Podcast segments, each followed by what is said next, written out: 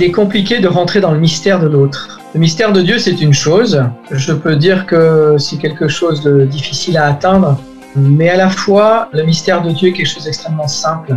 Le petit enfant dans la crèche, c'est quelque chose de simple, en fait, en réalité. C'est quelque chose de transcendant, mais à la fois quelque chose d'accessible. Et c'est surtout quelque chose euh, dans lequel on peut lire sans arrière-pensée. Par la parole de Dieu, on le découvre. En revanche, le mystère de l'autre, c'est pas simple. Il y a beaucoup d'enjeux dans la personne, il y a des combats, il y a des évidences, il y a des contradictions. Il y a aussi un jeu de pouvoir, un jeu de sauveteur, hein, quand on connaît un peu le triangle de Karpman là.